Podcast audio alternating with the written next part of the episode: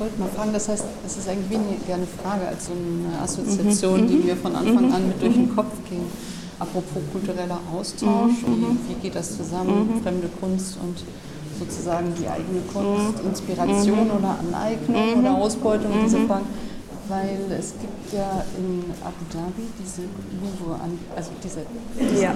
Export kann man aber gar nicht Nee. sagen. Es ist ein eigenes Projekt, was, ich, was in Frankreich unglaublich viel Unwohlsein bzw. Unbehagen und Ärger hervorgerufen Ja. hat. Die mit ihrem Geld und so sich jetzt die, unsere Kultur, wobei sie ja gerade Sachen zusammenstellen, offensichtlich, ich war nicht dort, aber ich habe einen ausführlichen Artikel darüber gesehen, die so nach kunsthistorischen Prinzipien, also unseren üblichen, überhaupt nicht zusammengehören. Ja. So, gerade eben Dinge, die aus völlig verschiedenen Kulturen und Zeiten so nebeneinander oder zusammengestellt werden. Was meinen Sie dazu? Ich fand irgendwo den Bezug interessant, obwohl natürlich hier ein direkter ist. Ich meine, das, insofern könnte man sagen, das kann man gar nicht vergleichen, das ist was anderes natürlich. Nee, natürlich ist es immer schwierig äh, und, und äh, dieses, ähm, gerade in, in der Zeit, also ich finde es ist so wichtig, die Provenienzforschung, was jetzt die Völkerkundemuseum machen, diese ganze Aufarbeitung, das ist ja so wichtig.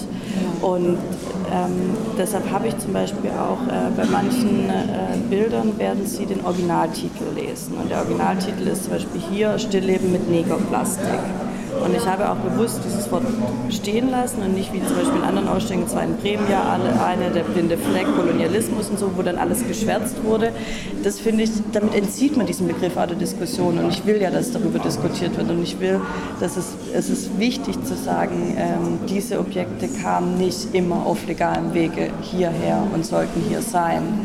Und äh, die Museen sollten alles tun, um zu gucken, was haben wir in unseren Depots und gehört es uns überhaupt? Und sei es kolonial, geschichtlich oder NS-Raubkunst oder was auch immer. Das Thema Raubkunst Ja, äh, eben. ne, Das schwingt da irgendwo mit. natürlich, natürlich. Sei es auch unbewusst Ja, natürlich, ja. weil das Schmidt-Rottluff das jetzt Genau, äh, also- darauf angelegt nee. hat, ist ja völlig klar. Das ist meistens Eben. ja die Unbewusstheit, die auch solche Genau, Begriffe wie genau. Neger und Eben, so und durchgehen ja, lässt. damals war das ein stehender Begriff, der war nicht mal wertend gemeint, es war so. Aber natürlich müssen wir uns heute damit auseinandersetzen. Aber ich finde, wenn man es nicht zeigt, dann entzieht man es ja auch diese Auseinandersetzung. Und gerade bei ihm finde ich es so schön, deshalb habe ich auch gesagt, ähm, weil Sie gefragt haben, ja, ist es kulturelle Aneignung oder ist es Raub? Aber wir sehen ja, was er diesen Dingen für einen Wert zugeschrieben hat. Und was Schöneres kann man ja nicht zeigen. Ja, ja, das ist klar. Ne? Also ich finde interessant, dass es so ganz verschiedene Aspekte hat, eigentlich auch schillernd ist, wenn man das gar nicht entscheiden kann, sondern es ist immer so, als würde man auf eine Seite gucken und dann die Seite wieder wechseln. Und Und je nachdem klar, sieht es natürlich, unterschiedlich aus, denke ich. Und vielleicht ist wirklich wichtig, dass man sich dem der Diskussion Ja, stellt ja. und nicht versucht, einen Standpunkt zu finden, der für einen dann endgültig der Genau, richtige ist. Und das das, ist so der Eindruck, den ich ein bisschen habe. Ja. Ein bisschen interessant, weil das dazu anregt, Ja. auch wenn natürlich der Hintergrund jetzt wirklich ein ganz anderer Ja. ist als Nee, der das finde ich auch vorhin wichtig. Und, und, die, und äh, ich habe auch gesagt, die Leute sollen mich darauf ansprechen. Das finde ich ganz wichtig, dieses Ding. Aber ich finde es eben, äh, wenn ich jetzt merke, wie, wie andere Ausstellungen damit umgehen, das ist dann so politisch korrekt und so so einordnend, dass es für mich schon wieder nicht stimmt. Also dass, das so, so ein kategorisch so macht man das und so ist es richtig, stimmt auch nicht immer. Also wenn ich in Bremen sehe, es äh, wird ein Bild von Paula Modus und Becker mit Orangen gezeigt und dann wird es sofort mit in Orangen, oh Gott, Kolonien und Handel und was weiß ich so in Verbindung gebracht. Das ist mir manchmal too much so. Oder wenn, wenn die Titel eben geändert werden oder so. Ich finde, es gehört zum Werk dazu und es sollte auch zur Diskussion stehen. Und ich habe den Katalog natürlich jetzt noch nicht gelesen. Äh, Was ist denn äh, von Seiten der äh, Ethnologie dabei herausgekommen? Also Sie haben ja gesagt, dass dann Ihnen das auch wichtig war, dass die Ethnologie Das- ihr ja, Wort auch sagt. Ja, das, also erstmal, es gibt zwei Sachen. Ich freue mich ganz doll, dass Stefan Eisenhofer, das ist der Kurator der Afrika-Abteilung im Museum Fünf Kontinente in München, äh, mir zur Seite stand. Äh, wir, haben, wir kennen uns noch aus München von der Uni, wir hatten, waren beide Dozenten. Und er hat eben zum Beispiel die ganzen Objekte, viele von diesen Objekten liegen seit 1976 im Depot im Brücke-Museum, wurden noch nie ausgestellt oder katalogisiert. Das passiert jetzt alles. Und da habe ich eben das Glück, dass er die alle nochmal zugeordnet hat. Er hat mir geholfen, wo kommt es wirklich her.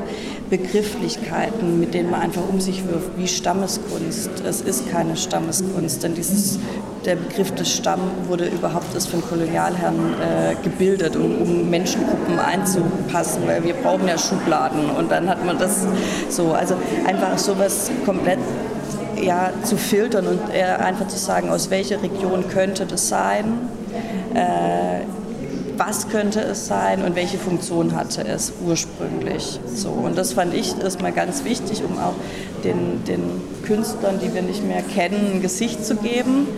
Und das andere ist Frau Wilkens, auch eine Dozentin aus München, ähm, Religionswissenschaftlerin und Ethnologin, hat sich ähm, tatsächlich mit den mit der Magie äh, dieser Objekte beschäftigt. Sie hat damals auch promoviert über äh, Rituale und Magie in Tansania. Also ich fand sie sehr passend.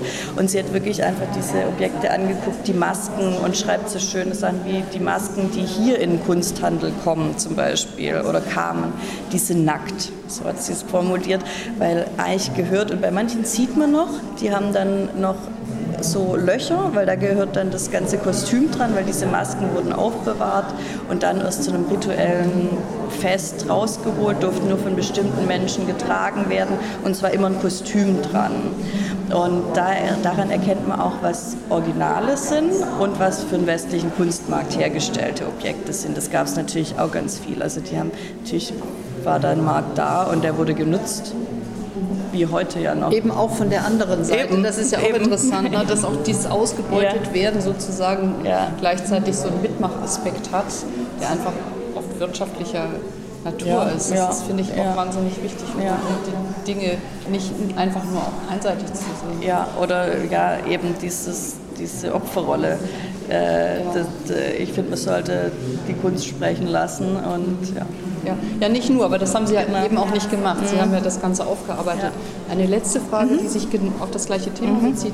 Hat, äh, haben die, äh, die äh, Kollegen von der ethnologischen Seite, also beziehungsweise auch religionswissenschaftlichen Seite, irgendwo etwas Auffälliges gefunden in der Art, wie Schmidt-Rottluff jetzt seine Auswahl, die natürlich auch ein bisschen mhm. schicksalsbedingt mhm. mal getroffen hat, weil das ist ja manchmal interessant. Mhm. Man hat etwas bei sich oder holt was zu sich, von dem man gar nicht genau weiß, was mhm. es ist. Und Leute, die sich damit auskennen, mhm. die entdecken plötzlich etwas und dann merkt man, ah, das passt ja. Ja, total. Also bei ihm war es so, er hat wirklich rein formal gesammelt. Und es ist wirklich, wie Frau Möllers vorhin erzählt hat, oder unten diese Pfeifenköpfe. Also es war einfach nur ein Pfeifenkopf. Vom, vom wirklich Alltagsgegenstand wie die Kalebassen auch zu Masken, von denen man doch sicher ist, dass sie im Ritual getragen wurden. Also das ist wirklich von bis. Also, und äh, er hat einfach, was ihn berührt hat wo er irgendwas entdeckt hat, das hat er gesammelt. Aber überhaupt nicht nach äh, Kategorien oder ja, und trotzdem hat er bei allen diesen Objekten auch so was Magisches zugesprochen. Also er hat schon, ihn hat nicht die ursprüngliche Bedeutung interessiert, also das jetzt in einem Ritual verwendet wurde, aber er hat doch gesagt, da ist irgendwas. Also es ist nicht nur das Formale, sondern irgendwie die strahlen was für ihn aus. Und deshalb sieht man auch draußen, wie er sich mit ihnen umgeben hat, wie sie wirklich Alltag wurden. Genau das meinte ich. Mhm. Gab es oder gibt es irgendwas in dieser Sammlung oder vielleicht mehrere Objekte, die also jetzt von ethnologisch oder religionswissenschaftlicher Seite gesehen, was ganz Besonderes äh, sind, also in ihrer Ursprungsbedeutung, mhm. die irgendwo einen unbewussten, unbekannten mhm. Bezug eigentlich zu ihm oder seinem Leben, seinem Werk haben. Nee, kann man so gar kann man nicht so sagen. Mhm. Nee. nee. Ja, gut, dann danke ich für die Zusatzauskunft. Ich gucke nochmal rum. Dankeschön.